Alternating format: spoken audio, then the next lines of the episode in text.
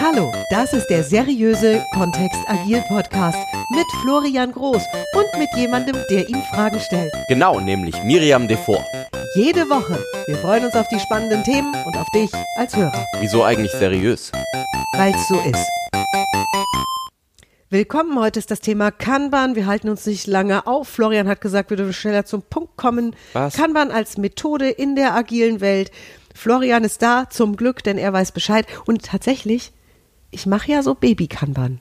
Mach Du ich machst ja. was? Baby-Kanban mache ich. Wir würden Proto-Kanban sagen. Ich mache Proto-Kanban. Um das schnell zu korrigieren. Florian, Kanban als Methode im agilen Leben oder Mhm.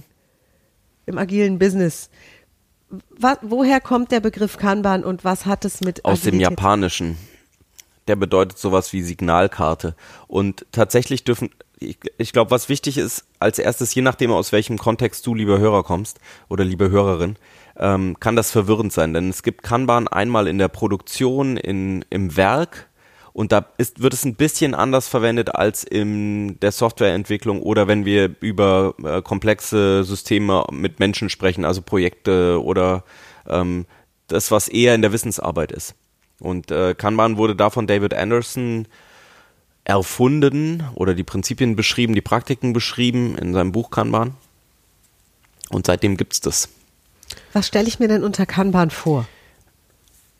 im Vergleich zu Scrum ein sehr eine sehr leichtgewichtige Methode, weil es gibt so eine Handvoll Praktiken und dann eben einen Ansatz daran, wie man diese Praktiken implementiert oder wie man mit denen Veränderungsarbeit im System macht, also in irgendeiner Firma, wie man eine Firma optimiert in Richtung, in Hinsicht auf irgendein Ziel. Wer würde sich denn Kanban in sein Unternehmen holen oder Kanban-Techniken? Ja, das ist jetzt echt schwierig, weil ich war ja früher viel mehr Scrum-Anhänger und inzwischen ergibt Kanban viel mehr Sinn für mich in vielen Stellen.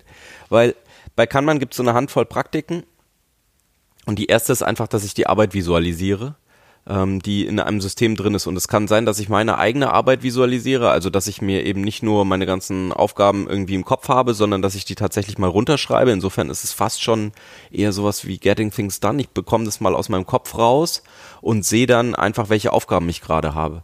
Oder für ein Team eben, was machen eigentlich alle meine Teammitglieder oder was mache ich in meiner Gruppe, wenn ich ein äh, Gruppenleiter bin oder was mache ich in meinem äh, in meinem Bereich, wenn ich Bereichsleiter bin oder in meiner Organisation, was ist das, woran wir arbeiten? Ich visualisiere die Arbeit. Ist das ein Sichtbarmachen? Ja, vor allem deswegen, weil ähm, wenn ich jetzt in verschiedene Firmen hier gehe, in verschiedenen Kontexten, ich könnte allein an den Schreibtischen der Leute gar nicht mehr sehen, was das für eine Firma ist. Viel davon ist entweder elektronisch oder völlig versteckt inzwischen in irgendwelchen Systemen drin und ich habe überhaupt keinen Kontakt mehr zu dieser, zu der Arbeit. Und gerade wenn man in einer Projektmatrixstruktur arbeitet in einem Unternehmen und ähm, die Mitarbeiter zusammensetzen, zusammensitzen, die in der Spezialisierung drin sind und sie gleichzeitig in Projekten arbeiten, dann weiß vielleicht der Stefan gar nicht, was die Steffi macht, obwohl die nebeneinander sitzen. Weil die gar nichts mehr, ähm, weil die theoretisch in zwei unterschiedlichen Projekten hängen und dann zwar die, die gleichen Dinge tun, nur eben es gar nicht mehr sehen. Visualisieren klingt so toll kreativ. Äh, ne, Also ich fange jetzt, Ja. tue jetzt wirklich so, als wäre ich bei null. Heißt es, ich nehme ein großes Plakat und male, was das Zeug hält, die Sachen auf, die ich, die ich tue, oder schreibe ich es auf, oder bastel ich äh, irgendwas und stell's hin, oder töpfer ich's. Also ich könnte, ja, ich könnte, ne, also visualisieren, Ich sichtbar alles machen. Ich habe auch bei einem Team schon mal Legos genommen, um zu visualisieren, in welchem Projekt wir arbeiten. Ist Also unterschiedliche Kanban? Arten äh, Lego-Farben. Wenn du so willst, okay. warum nicht? Also es geht darum, die Arbeit zu visualisieren. Meistens, ähm, also wenn wir auf Papier arbeiten oder im, im wirklichen Leben arbeiten, dann sind es oft eben Post-its, auf denen was gezeigt wird. Oder heute war ich bei Also einer diese Firma. Klebezettelchen. Diese Klebezettelchen, genau. Mhm. Ähm, heute war ich bei einer Firma, die haben eine Magnetwand inzwischen an ähm, sich gemacht, also eine magnetische Wand und da können die einfach irgendwelche Zettel dran kleben. Und das ist dann das, da steht dann irgendwie drauf, was jemand gerade tut. Und das hat irgendwie einen äh, jemanden, der eben was dran tut und es hat ein Startdatum und ein Enddatum, das getrackt wird und damit hat man schon die Arbeit visualisiert. Und der zweite Schritt bei Kanban, die zweite Praktik ist dann die gleichzeitige Arbeit im System zu limitieren. Also nicht an tausend Sachen gleichzeitig zu arbeiten, Ja. sondern an sinnvoll wenig vielen. Ah, ah. Was denn? Okay. Äh, das heißt, du hast eben schon gesagt, es gibt ein Board und es gibt Zettel. Also so eine Art Pinnwand. Oft, genau. Und äh, da würden jetzt diese Zettel alle dran kleben, kunterbunt, wo Aufgaben draufstehen, die ich gerade hätte als äh, Mitarbeiterin in einem Unternehmen. Also vielleicht ist oder das in meinem Haushalt. so, weil ähm, vom vom Ansatz her, wie wie bringe ich Veränderungen ins System rein, ist Kanban wirklich sehr sanft. Also wir starten da, wo wir jetzt sind. Das ist der Startpunkt. Mhm. Und wir respektieren auch alle ähm, alle Rollen oder alles, was es so bisher an Regeln gibt. Das bleibt erstmal da. Und wir starten einfach da und möchten uns evolutionär weiterentwickeln und um eben zu sehen, wo sind denn die Punkte überhaupt, an denen wir uns weiterentwickeln könnten, visualisieren wir erstmal die Arbeit, fangen dann an, die parallele Arbeit zu limitieren, also zu sagen, wir möchten nicht mehr tausend Sachen gleichzeitig machen, sondern möglichst wenig ähm, oder so wenig, dass es, dass wir einen guten gleichmäßigen Fluss durchs System durchbekommen. Schön. Das heißt, ich sage dann schlichtweg, auf dieser Pinnwand, auf der eben, keine Ahnung, vielleicht 50 Zettel hingen, Ja. dürfen immer nur 20 hängen.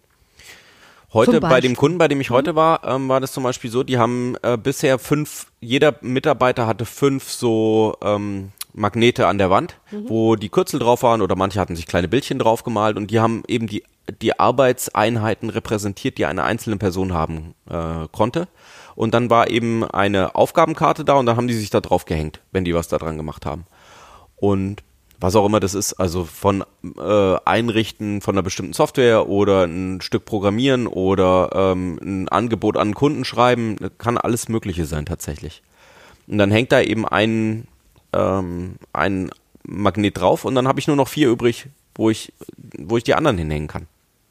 Und wenn die Magneten alle sind, dann habe ich das irgendwie, bin ich eben an meinem Limit und darf erst was abarbeiten, erst was fertig machen, bevor ich das nächste anfange. Auch eine dieser kann man regeln. Wir wollen aufhören, Dinge zu, zu starten, immer mehr und mehr parallel anzufangen und wir wollen anfangen, Dinge abzuschließen. Weil erst wenn wir was fertig machen, entsteht ja auch ein Wert für irgendeinen Kunden oder für irgendjemanden, der ein Konsument von unserem System ist. Nur das, ist, genau, das ist dann schon, da sind wir dann schon bei den fortgeschritteneren Begriffen.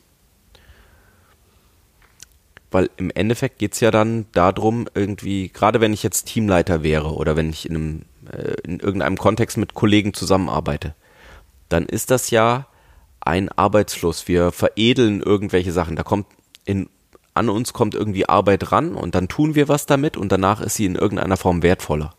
Vielleicht sind wir ein Dienstleister und äh, jemand kommt mit Computerproblemen zu uns und der, die Wertschöpfung, die wir machen, ist, dass wir die lösen auf dem Weg. Oder jemand kommt mit Projekten auf uns zu und sagt, ähm, das, was wir tun, ist irgendwie Marketingprojekte umsetzen in einem bestimmten Marketingsystem und ähm, auf die Webseite bringen. Und dann werden Kunden eben neue Anzeigen oder neue Werbung wird denen dargestellt. Und das ist die Wertschöpfung, die wir erreichen. Und wahrscheinlich übergeben wir es am Ende unseres Systems auch irgendwo anders hin, entweder direkt an einen Kunden oder eben an, an eine Dienstleistung oder ein Produkt, das nach uns folgt. Vielleicht habe ich eine tolle Werbung gemacht jetzt und dann darf die noch jemand auf die Webseite bringen. Und das ist das, das ist derjenige, der hinter uns dann. Oder ins Printmedium. Oder ins Print, oder genau, was auch immer da ist, genau. Super. Das hab, also ich finde, das ist dann sehr verständlich, obgleich, obgleich. Äh, für mich kann man am allerverständlichsten wurde, als ich es mal gesehen habe. Also wie so ein Kanban-Board Ja. eben aussieht, so ein klassisches. Das kann ja sehr viele Gesch Gesichter haben und Ja, sehr unterschiedlich Und das sein. Einfachste ist tatsächlich, dass ich einfach eine, also dass ich mehrere Spalten habe und in, in diesen Spalten sammle ich einfach Arbeit und die erste ist, heißt vielleicht einfach nur Dinge, die ich tun könnte. Mhm. Und in der zweiten Spalte ist dann alles das, was ich gerade in Arbeit habe. Und in der dritten Spalte ist all das, was ich erledigt habe. Und dann schiebe ich eben oder ziehe eigentlich, wenn ich ähm, angefangen habe, die Arbeit zu limitieren, an der ich parallel arbeite, dann habe ich vielleicht fünf Sachen im Moment in Arbeit und dann schließe ich äh, schließe ich eine ab, dann habe ich wieder so einen Magneten frei und dann kann ich mir die nächste Aufgabe aus dem ganzen Pool der Arbeit ziehen, die ich möglicherweise tun könnte. Ich habe für mich gemerkt, dass es mir sehr hilft. Also es hilft mir, weil es diese Limitierung hat und ich nicht wie auf so einer To-Do-Liste 100 Sachen untereinander stehen Ja. habe und irgendwann vielleicht auch den Überblick verliere, sondern ich weiß eben, fünf Dinge sind in Arbeit und wenn eins fertig ist, kommt ein neues da, dazu. Und ich darf auch an fünf Sachen parallel und gleichzeitig und vor und zurück arbeiten. Das ist prima. Also es lässt mir immer noch genug Spielraum, um jetzt nicht nur an einer Aufgabe verkrampft festzuhalten. Ich finde, das ist ein, ein sehr schönes Gefühl und als Laie in dem Gebiet Ja. oder als, als Amateur habe ich ein sehr gut oder habe ich mittlerweile ein sehr angenehmes Gefühl für, das geht sogar im Haushalt.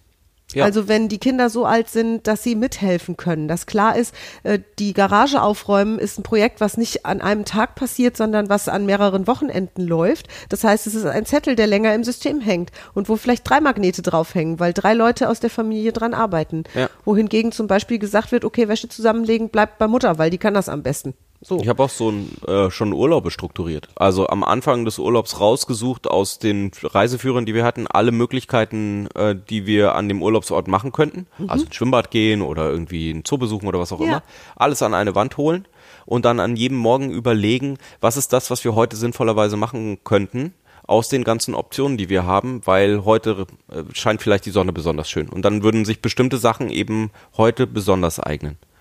Ein super schönes Konzept, um Dinge sichtbar zu machen. Wir dürfen noch sagen, da Eins- gibt es eins noch so ein paar wichtig. andere Praktiken. Also Okay. ähm, das nächste wäre, wir wollen in den Flu wir wollen uns den Fluss der Arbeit anschauen und nicht mehr so einzelne Themen, sondern äh, wir wollen uns, wir wollen eben darauf hinarbeiten, dass wir mehr und mehr fertig bekommen.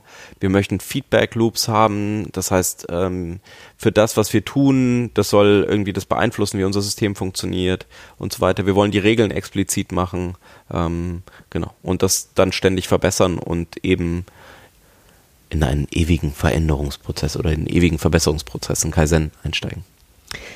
Kanban ist ein Thema, das über, über Tage geschult wird. Also wir machen hier einen 10-Minuten-Podcast. Nur noch mal, um es zu erklären, wir machen 10-Minuten-Podcast. Elfeinhalb schon. Elfeinhalb schon, weil wir sagen, so, so einen großen Überblick, also ganz von oben Google Earth betrachtet, hast du jetzt vielleicht eine Idee von Kanban. Wenn dich das noch mehr interessieren würde, wir werden es mit Sicherheit immer mal wieder streifen. Ich glaube, wir werden genauso wie bei, wie wir Scrum so ein bisschen jetzt zerlegen werden in den Genau. nächsten Folgen und uns mal einzelne Elemente anschauen, schauen wir uns auch mal einzelne Elemente von Kanban an. Eben. Weil manche Sachen sind sehr praktisch. Also alleine diese Regel, ähm, dass wir ähm, transparent machen, wie funktioniert unser System denn.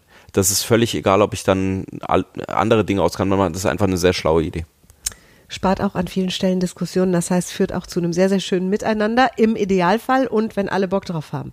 So, vielen Dank, Florian, Vielen Dank, Miriam. fürs wieder mal Rede und Antwort stehen. Wir hören uns nächste Woche wieder. Das stimmt. Oder, oder unregelmäßig nächste Woche. Im Moment. Wir setzen mal alles auf den Sonntag. Ihr Lieben, bis dann. Bis nächste Woche. Tschüss. Danke fürs Zuhören. Wenn du Fragen hast, schreib sie gerne an info at kontext-agil.de. Bis nächste Woche. Miriam und der Florian.